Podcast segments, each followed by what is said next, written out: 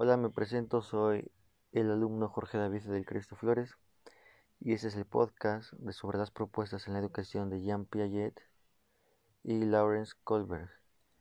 Eh, Jean Piaget propuso la teoría del desarrollo cognitivo. Explica cómo los niños construyen un modelo mental del mundo.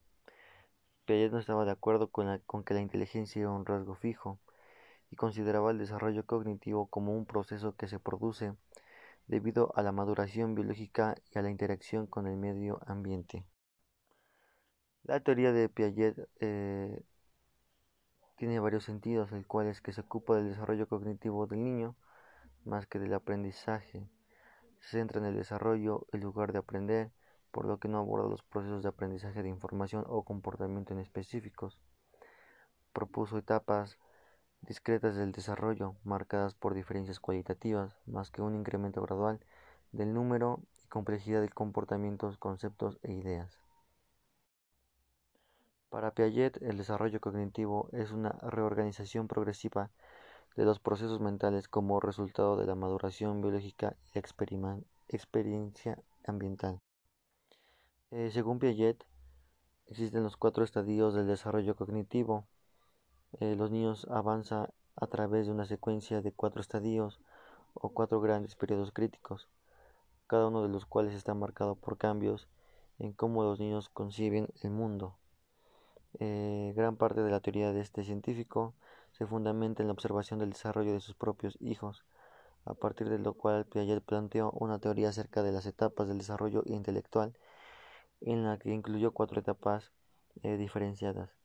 El primer estadio o etapa es la etapa sensoriomotora, la cual abarca desde el nacimiento hasta los dos años. La segunda etapa es la preoperacional, desde los dos años hasta los siete años aproximadamente.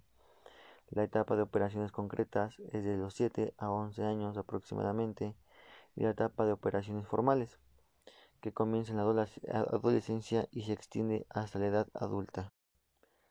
En la primera etapa, que es la etapa sensoriomotora o sensoriomotriz, la inteligencia de un niño consiste básicamente en exploraciones motoras y sensoriales básicas del mundo.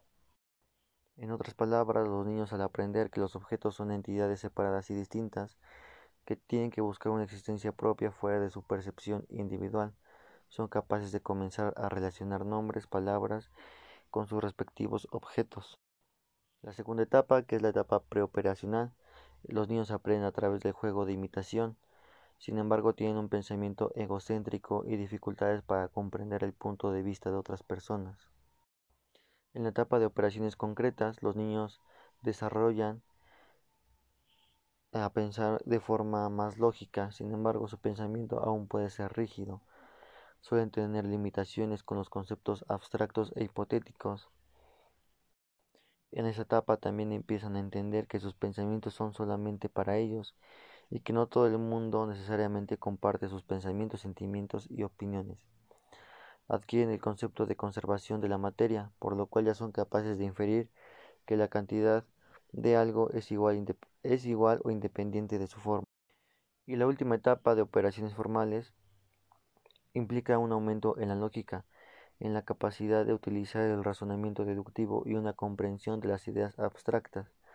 Las personas son capaces de distinguir múltiples soluciones potenciales a los problemas y pensar más científicamente sobre el mundo que los rodea. Por otra parte, Lawrence Kohlberg propuso la teoría del, desarrollo moral. Eh, el psicólogo Lawrence Kohlberg quería alejarse del contenido de la moral y estudiar cómo se desarrolla en las personas. En la teoría de Kohlberg se alcanza una conclusión de que el desarrollo moral pasaba por tres niveles, eh, preconvencional, convencional y postconvencional, cada uno de los cuales está dividido en dos estadios. Es importante entender que no todos pasan por todos los estadios, ni todos llegan al último nivel de desarrollo. El nivel de desarrollo en el nivel eh, preconvencional es hasta los nueve años, en donde es los estadios son obediencia y castigo y individualismo, perdón, e individualismo e intercambio.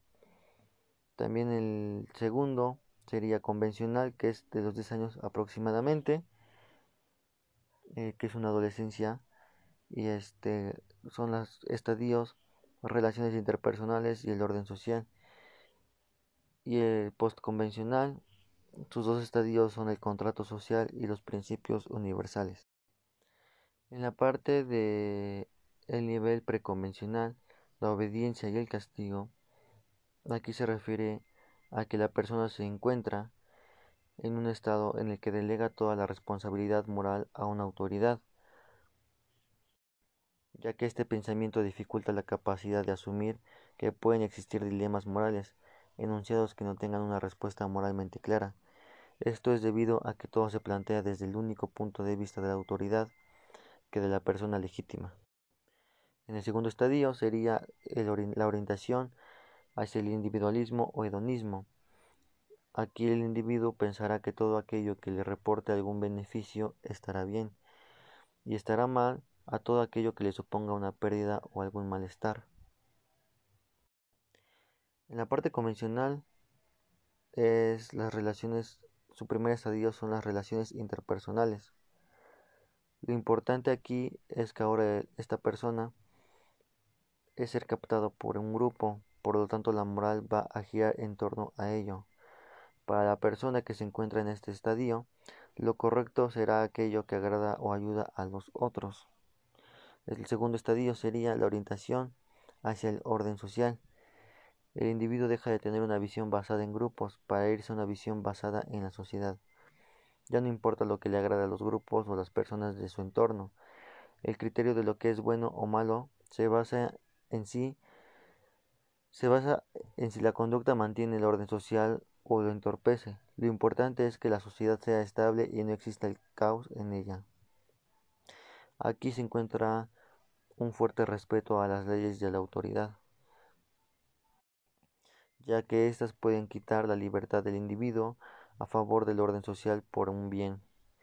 Eh, aquí la moralidad sobrepasa los lazos personales y se relaciona con la legalidad vigente que no debe desobedecerse para mantener un orden social. Eh, el último, que es postconvencional, su estadio es el del contrato social. Esta es una etapa que pocos individuos alcanzan a lo largo de su vida. Aquí la moral se empieza a entender como algo flexible y variable. Para estos individuos el bien o el mal existen debido a que una sociedad ha creado un contrato que establece los criterios morales. Las personas en este estadio entienden el porqué de las leyes y base a eso las critican o las defienden. Y el último estadio, el segundo estadio es el principio ético universal. Para Goldberg es el más complejo del desarrollo ese estadio, ya que el individuo es el que crea sus propios, sus propios principios éticos que sean comprensivos, racionales y universalmente aplicables. Esos principios van más allá de las leyes y se trata de conceptos morales abstractos difíciles de explicar. La persona construye su moral acorde a como cree que la sociedad debería de existir y no a como la sociedad lo impone. Algo importante de aquí es que el individuo aplica el mismo criterio a los demás que él mismo y trata a los demás o intenta como le gustaría que lo, que lo trataran, ya que si esto no llegara a cumplirse, estaría en un nivel mucho más simple parecido al estadio de orientación al individualismo, ya que como lo había mencionado, eh, la orientación del individualismo es donde el individuo piensa que todo aquello que le reporta algún beneficio estará bien y lo que le haga mal supondrá que es una pérdida o algún malestar. Y con esto finalizo estas propuestas de educación de Jean Piaget y de Lawrence Kohlberg. Gracias.